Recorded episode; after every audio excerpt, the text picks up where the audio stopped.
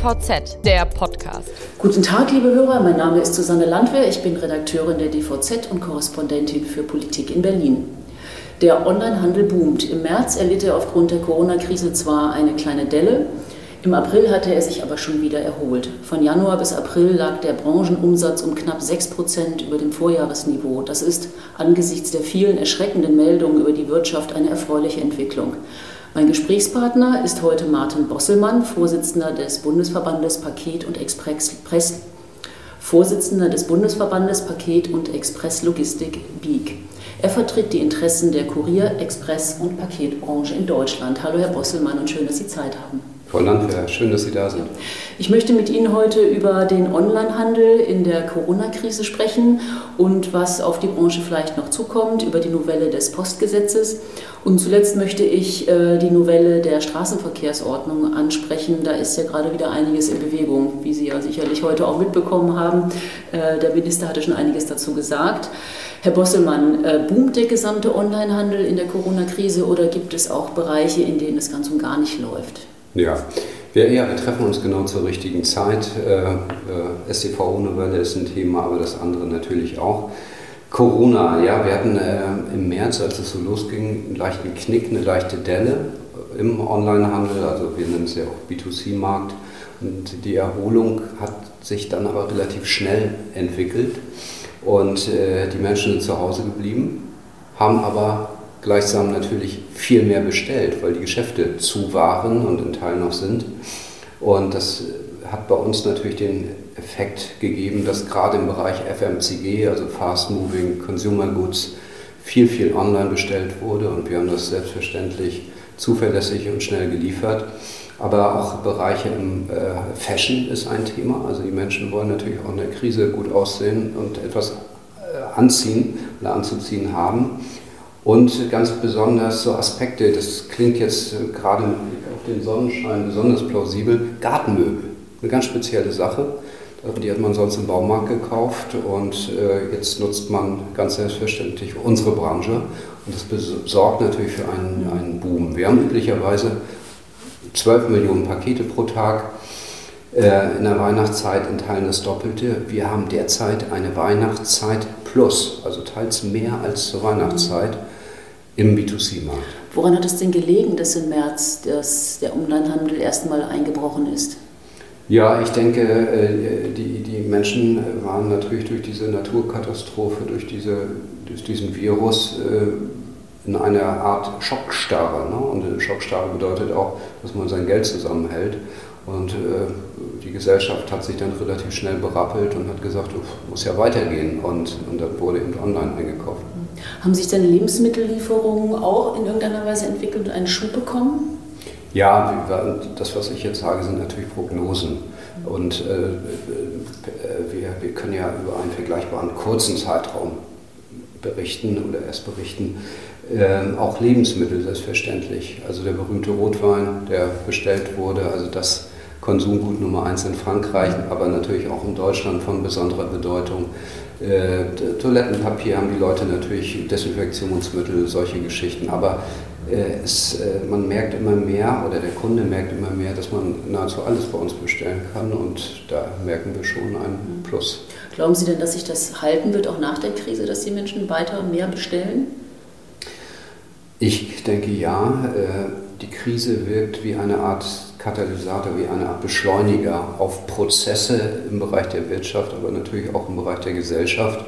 Und äh, wir mögen den stationären Einzelhandel. Es ist wichtig, wir sind Versorger der Innenstädte und beliefern natürlich diesen, diesen Handel, aber es ist auch äh, gerade in der Krise bemerkbar, dass der Onlinehandel gut funktioniert.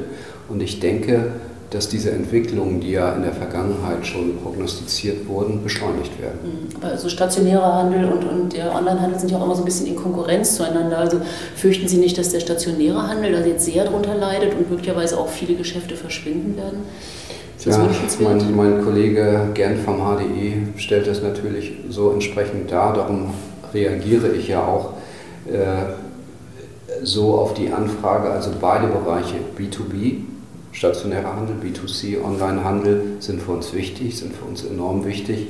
Und von daher möchte ich gar nicht Schiedsrichter sein. Ich denke, Die Kunst des Handels wird sein, mehr auf Alternativen zu setzen. Das Stichwort ist Cross- und Multi-Channel und man kann in einer schönen Innenstadtlage einen stationären Handel betreiben und gleichsam Online-Händler sein. Und natürlich können auch Online-Händler stationäre Läden betreiben. Also das wird, glaube ich, der Weg der Zukunft sein. Dennoch ist es so, dass Verbraucher den Komfort der Online-Bestellung mehr nutzen, unsere hochwertige Dienstleistung immer mehr in Anspruch nehmen und ich sehe da eine klare Entwicklung Richtung Onlinehandel. Aber ist es denn wünschenswert, weil heutzutage klagen ja schon viele, dass einfach die, der Lieferverkehr viel zu stark ist oder dass die Lieferfahrzeuge auf der Straße stehen und halt den fließenden Verkehr blockieren, weil eben die. Ladezonen nicht da sind bzw. besetzt sind durch parkende Autos. Also ist es denn überhaupt wünschenswert, dass es noch mehr Onlinehandel gibt? Na gut, äh, es ist ja regelmäßig so, dass äh, Kundenwünsche erfüllt werden. Also die Nachfrage, wenn sie vorhanden ist, wird durch Dienstleister erbracht und ich bin zutiefst der Meinung, dass wir Verkehre bündeln, dass wir Verkehr reduzieren und eher einen Beitrag leisten für lebenswerte, für attraktive Innenstädte. Ähm, ich werde nicht müde, in aller Deutlichkeit zu sagen, wenn es die CAP-Dienstleister nicht schon geben würde, hätte man sie erfinden müssen. Das habe ich zum Beispiel Frau Günther, äh, Berliner Verkehrssenatorin, jüngst gesagt. Und die hat das auch so äh, verstanden und äh, bestätigt, denn wir lösen eigentlich die Probleme. In einem äh, Zustellfahrzeug äh, befinden sich im Schnitt 150 Pakete. Stellen Sie sich einmal vor, diese 150 Pakete würden per Individualverkehr transportiert werden im schlimmsten Fall 150 Pkw, die jeweils für sich gesehen genauso viel Parkraum in Anspruch nehmen wie ein Zustellfahrzeug. Also wir lösen die Probleme. Wir sind nicht das Problem, wir lösen die Probleme. Aber trotzdem hat ja die Branche ziemlich zu kämpfen mit dem Image. Ähm, also vermitteln Sie das auch an die Bevölkerung, an die Öffentlichkeit, dass, das ein, also dass die CAP-Branche Probleme löst und nicht schafft? Wir haben, wir haben äh, unseren Verband gibt's ja, gibt es ja seit 1982 und wir haben drei Säulen. Das eine ist die Wettbewerbspolitik, kommen wir gleich noch zu, darauf zu sprechen. Das andere ist die Verkehrspolitik und das andere ist die Öffentlichkeitsarbeit, das Image der Branche. Und wir arbeiten seit äh, Jahren daran. Ich bin der Meinung, dass das Image auch äh, deutlich besser geworden ist. Sie müssen sehen, wir sind eine vergleichsweise junge Branche im Grunde erst äh, existent seit Mitte der 70er Jahre und äh, das, was man nicht kennt, äh, betrachtet man noch mit einem gewissen Argwohn. Äh, ich denke, die Akzeptanz, gerade bedingt durch den Onlinehandel, steigt mehr und mehr und ganz konkret das Thema, das Sie angesprochen haben, Parken in zweiter Reihe, das gefällt uns nicht, das gefällt dem Zusteller auch nicht. Das ist einfach der Tatsache geschuldet, dass es zu wenige Flächen gibt, Ladezonen gibt, die für die Logistik, die für unsere Zusteller nutzbar sind und die einfach fehlbelegt sind. 81 Prozent der heute vorhandenen Ladezonen sind fehlbelegt. Das sind Leute, die sagen, ach, ich muss nur mal kurz zur Apotheke, kurz mal an die Reinigung. Das ist aber fehlbelegen. Und wenn, wenn unser Zusteller dann vorbeikommt und dort hineinfahren möchte, selbst wenn man nur fünf Minuten weg ist, äh, funktioniert das nicht. Wir haben ja hier in der Dorotheenstraße, der Zuhörer kann jetzt leider das nicht sehen, aber es gibt den einen oder anderen, der mein Büro kennt. Wir, wir haben genau diese Situation hier in Berlin Mitte. Es ist eine, eine Parallelstraße zu unter den Linden. Und wenn man sich das anguckt, das ist für den Lieferverkehr reserviert, aber es steht sehr, sehr viel Individualverkehr. Und ich bin selbst begeisterter Pkw-Nutzer, selbst in Berlin. Aber das Problem liegt eher beim Individualverkehr, der sich häufig nicht an die Regeln hält. Und unsere Leute machen das, die werden geschult, die werden regelmäßig gebrieft, wie sie sich zu verhalten haben und das ist imagefördernd und zweite Reihe parken mögen wir nicht. In, der Straßenverkehrsordnung, auf die wir dann zum Ende nochmal zurückkommen, ist ja auch jetzt schon ein neues Schild äh, hineingenommen worden, eben für Ladezonen. Da haben Sie ja schon irgendwie einen Erfolg erzielt und die Politik hat reagiert. Ähm, was ich Sie gerne noch fragen möchte zur, zur Corona-Krise, was haben Sie jetzt in der Krise gelernt, was vorher schon nicht lief, sich nun aber deutlich zeigte und sich mit dem Beenden der Krise ändern müsste? Tja, die Corona-Krise ist ja für unsere Zustellung eher positiv. Es gibt weniger Individualverkehr, es gibt weniger Menschen, die unterwegs sind, sprich weniger Verkehr und wir kommen sehr viel flüssiger durch den Verkehr Und das Schönste ist, wir treffen die Leute zu Hause an. Also der Erstzustellversuch ist meist erfolgreich, also ein sehr positiver Aspekt in der Krise. Und wir würden uns wünschen, und wir alle kennen natürlich jetzt das Thema Homeoffice, dass äh, ein Umdenken in der Gesellschaft passiert, dass man, dass man vielleicht doch sagt, okay, manche Sachen sind per Homeoffice machbar. Ich bin auch der Meinung, dass Dienstreisen abnehmen werden und äh, dass man vielleicht doch mehr Menschen und mehr Kunden zu Hause antrifft und es vielleicht auch versetzter im Straßenverkehr passiert, mhm. also versetzte Nutzung des mhm. Verkehrsraums, sodass wir äh, nach wie vor auch nach der Krise gut mhm. durch die Städte Sind Sie sozusagen Krisen oder die Branche ist Krisengewinnler? Nein, das, das wäre anmaßend, das zu sagen. Und wir, wir kommen jetzt auch noch zum B2B-Markt. Da haben natürlich äh, verschiedene Branchen ordentlich federn lassen müssen und wir natürlich auch. Mhm. Also da bin ich ganz, ganz vorsichtig. Also A können wir überhaupt noch nicht abschätzen, wann die Krise zu Ende ist.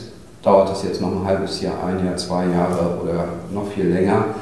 Und äh, wir sprechen jetzt vom Endverbraucher Online-Markt. Es gibt äh, eine Branche, heute auch ein besonderes Thema, was Förderung angeht, die Automobilindustrie.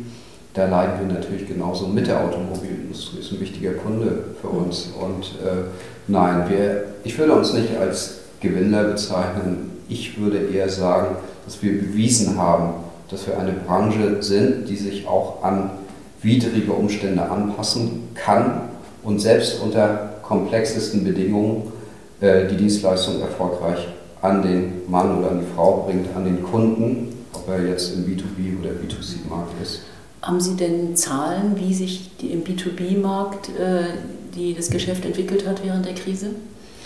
Schon eine Tendenz? Ja, wir, wir, unsere berühmte CAP-Studie geben wir im Juni raus. Da haben Sie, äh, sind Sie natürlich auch herzlich eingeladen. Da werden wir ein Corona-Special mhm. äh, haben. Können Sie da schon was äh, aus ja, dem Nähkästchen plaudern, also, schon mal sagen, da wird Tendenz? regelmäßig äh, äh, nachgefragt. Also ich, ich, ich kann heute schon sagen, dass wir bis jetzt sehr stabil aufgestellt sind. So viel kann man sagen. Also es ist so, dass der B2C-Bereich natürlich in der Gesamtbetrachtung der Sendungsmengen dazu beiträgt, äh, dass, dass wir in diesem Bereich eine erhöhte Anzahl von Sendungsmengen haben. Im B2B-Bereich natürlich eine deutliche Reduzierung, je nach Branche natürlich. Im Bereich Pharma, im Bereich Healthcare sind wir natürlich äh, sehr mit steigenden Sendungsmengen positiv konfrontiert. Aber es gibt natürlich auch andere Bereiche. Also äh, für eine Prognose, für eine, äh, eine echte Einschätzung ist es noch zu früh, aber unsere Branche hat bewiesen, dass sie bislang stabil durch die Krise kommt. Das heißt, B2C rettet B2B und unterm Strich ist es positiv. Ich spreche ja für die gesamte Branche.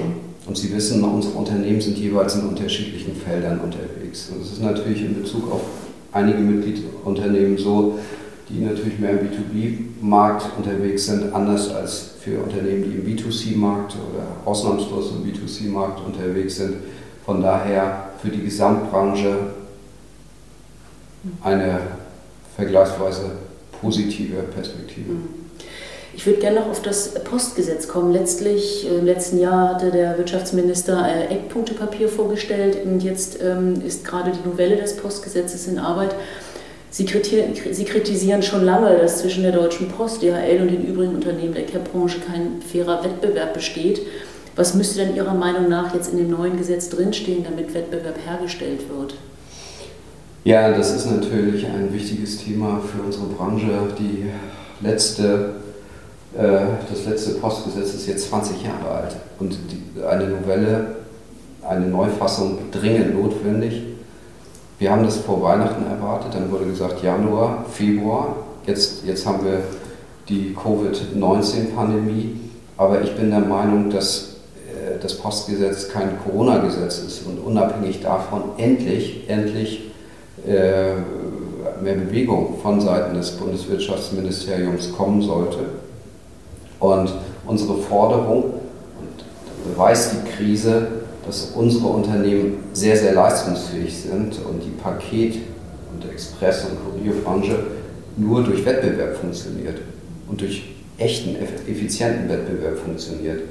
Und gerade, und deswegen kam die Krise vielleicht äh, gerade mit Blick auf das Postgesetz äh, eher beschleunigend dahingehend, dass nun endlich klar wird, dass auch in der Gesetzesform faire Wettbewerbsbedingungen klar festgelegt werden müssen. Also eine klare Trennung der Bereiche Brief und Paket, eine, eine, äh, eine klare wettbewerbsfreundliche Auslegung, zum Beispiel auch beim, beim Thema Briefporto. Wir sind nach wie vor mhm. der Meinung, und wir haben ja jetzt in wenigen Tagen die Entscheidung des Bundesverwaltungsgerichts in Leipzig dazu, dass das äh, Briefporto viel zu hoch ist, dass mhm. der Bund als derjenige, der es festlegt, im konkreten Fall die Bundesnetzagentur, äh, ja, da nicht präzise genug ist und das Briefporto äh, schlicht so hoch ist, was wiederum dazu führt, dass im Paketbereich kein echter Wettbewerb mhm. möglich ist. Unsere Unternehmen, meine Mitglieder, müssen im Paketmarkt ihr Geld verdienen und von diesem Geld Innovationen bezahlen, sowohl was die Antriebe angeht. Wir sind sehr aktiv im Bereich Elektromobilität, aber sind da durchaus technologieoffen. IT spielt auch gerade in der Krise ein Riesenthema. Wir investieren in modernste Technik. Äh, das Ziel ist ja, dass der Kunde noch mehr Regisseur seiner eigenen Sendung wird. Genau weiß, wo das Produkt sich gerade befindet und das alles kostet äh, Geld. Und nicht zuletzt brauchen wir jedes Jahr und in der Krise sogar noch mehr zusätzlich 10.000 neue Arbeitnehmer und die äh, wollen und werden auch anständig bezahlt. Aber wir müssen das auf einem Markt erwirtschaften, der so gestellt ist, dass äh, ein großer Wettbewerber eine zusätzliche Einnahmequelle hat. Und das der Briefbereich. Und das muss sich ändern. Wäre es denn damit getan, dass man Brief- und Paketmarkt voneinander trennt? Oder muss man wirklich auch das Gesetz komplett ändern, dass man sagt, okay, äh, Deutsche Post DHL, DHL ist nicht mehr Universaldienstleister, man öffnet den ganzen Markt. Es gibt vielleicht auch einen Wettbewerb, wer ist jetzt Universaldienstleister oder möglicherweise gibt es auch zwei oder drei. Ja. Ähm, ich, ich will jetzt den geneigten Hörer, und das ist ja Podcast ein eher leichtes Format, nicht mit juristischen Spitzfindigkeiten äh, langweilen. Dennoch sind wir der Auffassung, dass der sogenannte Universaldienst gemeinschaftlich erbracht wird. Gemeinschaftlich heißt, alle Anbieter, die Sie auf der Straße sehen, erbringen eine flächendeckende, hochwertige und äh, bezahlbare Dienstleistung. Genau das, äh, was der Gesetzgeber vorschreibt. Und Allein deswegen ist eine Selbstbeauftragung, eine Privilegierung des Marktbeherrschers obsolet. Das ist ein Thema der Vergangenheit. Und umso wichtiger ist es, dass das, dieses Thema endlich positiv gelöst wird. Und wir sind auch vergleichsweise offen. Wenn es in Deutschland irgendwo einen Punkt geben sollte, an dem nicht zu diesen Kriterien zugestellt wird, muss es eine Ausschreibung geben und dann wird ein Unternehmen damit beauftragt. Aber nur in der Gemeinschaft wird der Universaldienst erbracht und unsere Unternehmen sind leistungsfähig. Und es gibt äh, äh, Paketshops flächendeckend, es gibt aber auch kein, keine, keine weißen Flächen in Deutschland.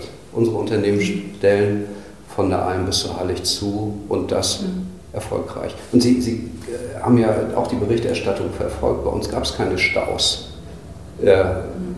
Und die Kunden mussten nicht warten. Wir haben auch in der Krise in der, beim Standardpaket eine Regellaufzeit von 24 Stunden realisiert. Mhm.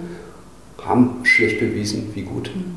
unsere Branche aufgestellt ist. Aber was schlagen Sie denn vor, was in, im Gesetz stehen soll? Weil darum geht es jetzt gerade. Es muss ja irgendwas anderes drinstehen.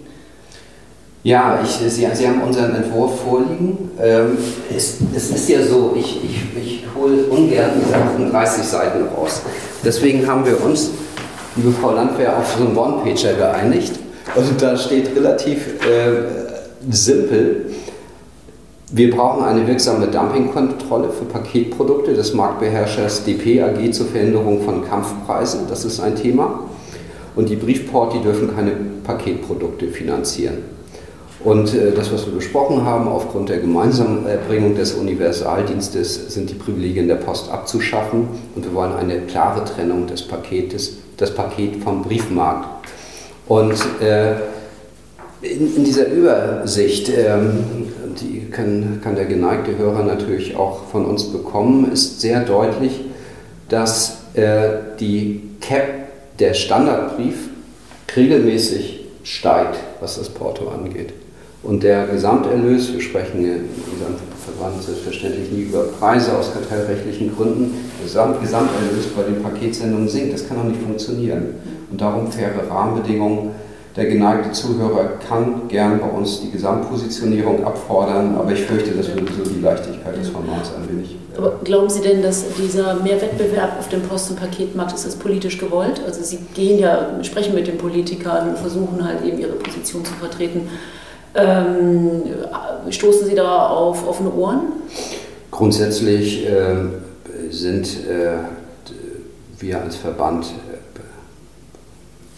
stoßen wir regelmäßig auf offene Ohren, vor allen Dingen offene Türen. Und wir reden mit äh, allen Fraktionen und äh, es ist schon so, dass der Wettbewerb äh, gesehen wird und im Grunde sich eine es keinen gibt, der sich diese alte Postzeit äh, äh zurückwünscht, mit, wo Pakete sechs Tage gebraucht haben oder unter Umständen äh, gar nicht beim Kunden ankam. So wünscht, es wünscht sich auch keiner mehr ein Telefon mit Wählscheibe. Es, äh, alle, also von daher äh, kann man da wirklich sagen, dass auch die neue Zeit in der Politik angekommen ist. Aber es ist natürlich so, Sie wissen, äh, es gibt nach wie vor eine Beteiligung des Bundes über die KfW Bankengruppe an der Deutschen Post. Äh, es sind über 20 Prozent. Im Übrigen ist die Deutsche Post, der Name klingt gut, Deutsche Post, aber zu 60 Prozent in internationalem Streubesitz. Das, sind, das ist kein deutsches Unternehmen. Und von daher ist es umso wichtiger, dass sich die Bundesregierung, wie wir finden, von den Anteilen äh, trennt. Das ist, äh, der Aktienkurs hat sich vergleichsweise gut erholt. Das ist jetzt wieder sehr, sehr stabil. Und es wäre schön, dass wir auf dieses Thema kommen ja auch eine ganz gute Variante, um dieses Steuerloch zu schließen. Ähm, Bundesfinanzminister Scholz hat ja die Steuerschätzung abgegeben. Wir haben ein Loch in den nächsten Jahren, ja, sehr groß, ne? 336 äh, Milliarden Euro. Also, eine ja, also 100, 100 Milliarden 100 Milliarden Einnahmen im nächsten Jahr. Genau, also sehr, sehr reduziert. Und da, da könnte man natürlich ähm, wäre ein Verkauf der Beteiligung des Bundes an der Deutschen Post mhm. durchaus gerechtfertigt. Da gibt es ja wahrscheinlich noch mehr Beteiligungen, von der sich der Bund genau. vielleicht trennen könnte. Genau.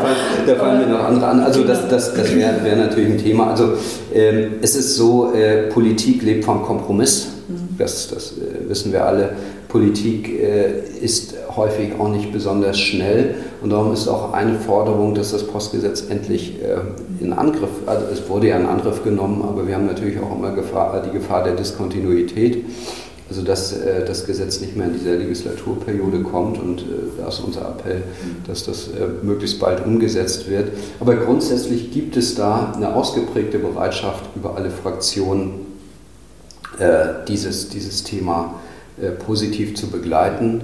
Ähm, eine Analogie zum äh, Telekommunikationsmarkt sieht man ja auch. Äh, heute telefonieren wir ganz selbstverständlich mit unseren Mobiltelefonen und denken gar nicht darüber nach, was der Minutenpreis kostet. Mhm. Und das, das ist eine Errungenschaft des fairen Wettbewerbs. Sie erinnern sich ja noch an, an die Zeit, wo eine Minute 30 Pfennige ja, gekostet genau, hat, ne? und man ganz genau verlegt hat, wie lange spricht ja. man jetzt. Und äh, ja, grundsätzlich ist, äh, ist führt, äh, das, das ist noch ein wichtiger Punkt, den ich erwähnen möchte im Postgesetz, äh, die Kundenzufriedenheit. Also es ist ja auch, auch so, Wettbewerb sorgt dafür, dass die Kunden zufriedener sind, dass sie eine Auswahl haben. Und Bundesminister Altmaier hat ja gerade das Postgesetz unter, unter, unter einen Schwerpunkt gesetzt und das mhm. ist der Verbraucherschutz.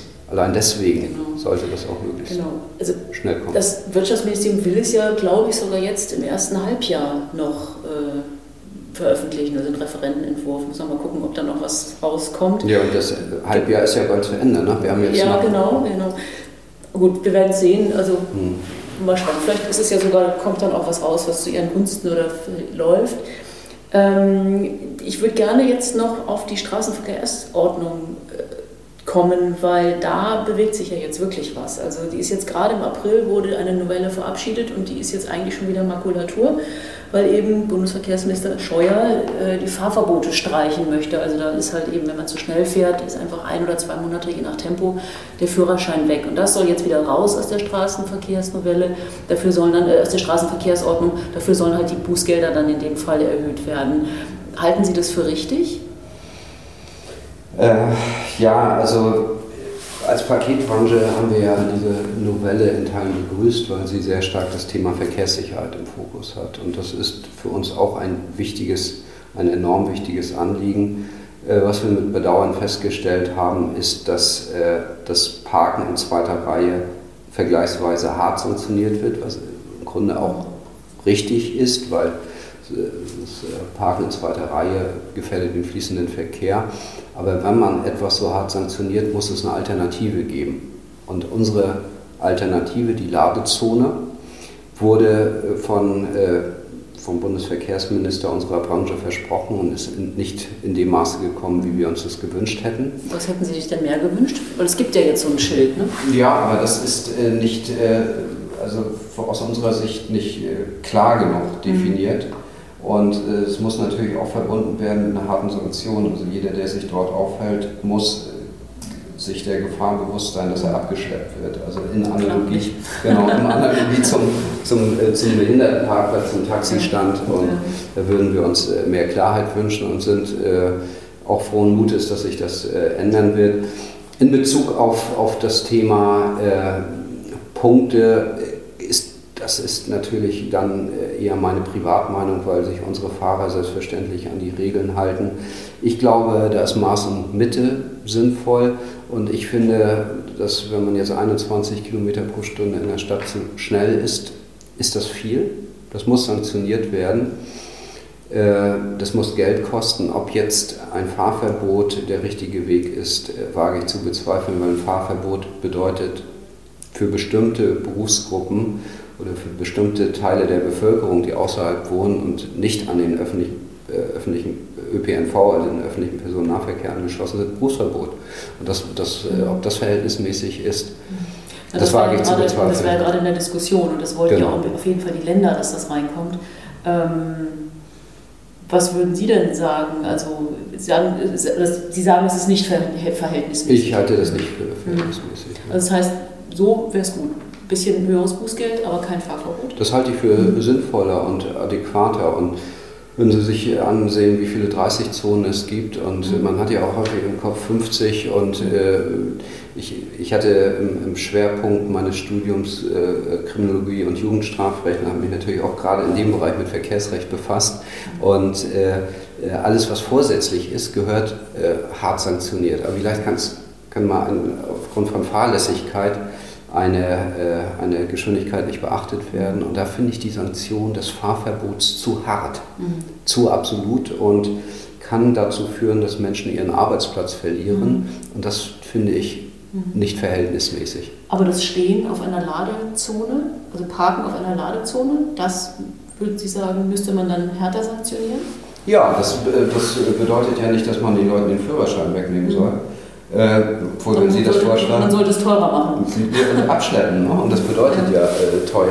teuer. Also äh, ich, ich finde, es ist ein Unding und würde es auch nie machen und jeder vernünftige Mensch macht das, nicht äh, auf einem Behindertenparkplatz zu stehen oder auf einem Taxistand oder vor einer Feuerwehrausfahrt.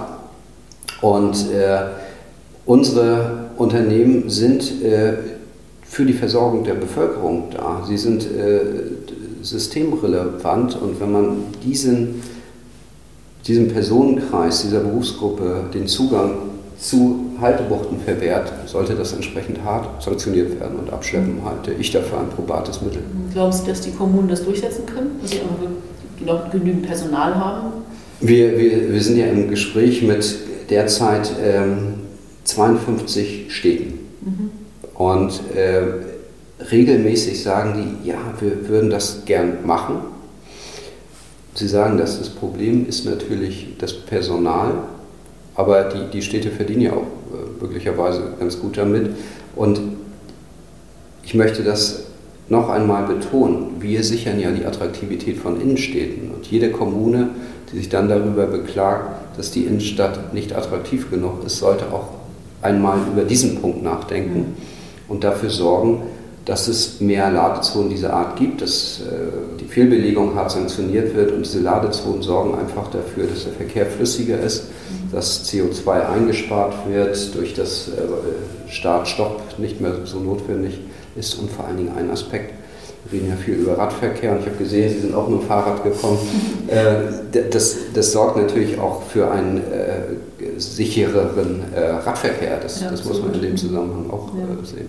Das heißt, wenn das Paket jetzt wieder aufgeschnürt wird, stehen, sind Sie schon äh, sozusagen in den Startlöchern und werden dann nochmal versuchen, auch mit ähm, Einfluss zu nehmen? Wir haben, wir haben ja gestern gerade zu dem Thema eine Pressemitteilung herausgegeben und mein, mein Credo, das ist auch mein, meine grundsätzliche politische Haltung und auch die Haltung unseres Verbandes als Wettbewerbsverband, äh, gute Ideen bringen Fortschritt und Wohlstand und nicht die Gießkanne. Mhm. Das heißt, äh, einfach Geld irgendwo einzusetzen, ist eine Möglichkeit, möglicherweise in bestimmten Bereichen auch sinnvoll.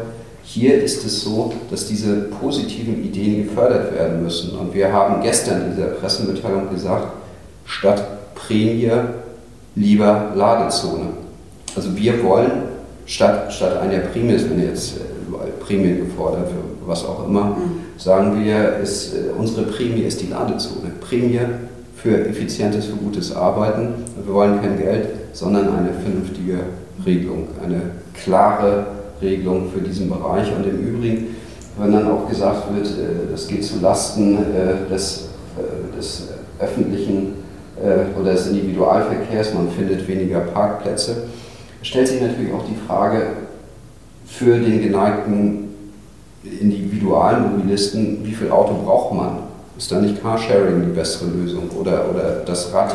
Verschiedene Ansätze und die, die schweren Sachen und die, die Sachen, die, die man online bestellen kann, bringen wir oder die man dann im Laden sich abholen, cross-multi-channel liefern lassen kann, das machen wir.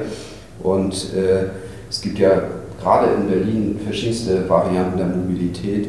Und ich bin auch der Meinung, dass der öffentliche Raum, warum, äh, warum ist das selbstverständlich, dass man da parken kann? Es gibt Parkhäuser beispielsweise dafür. Und ich, ich finde, da sollte man schon über eine andere Nutzung reden dürfen. Da gibt es ja auch viele Beispiele schon in anderen europäischen Hauptstädten. Genau. Herr Bosselmann, ich danke Ihnen sehr für dieses Gespräch. Vielen Dank, Frau Lambert.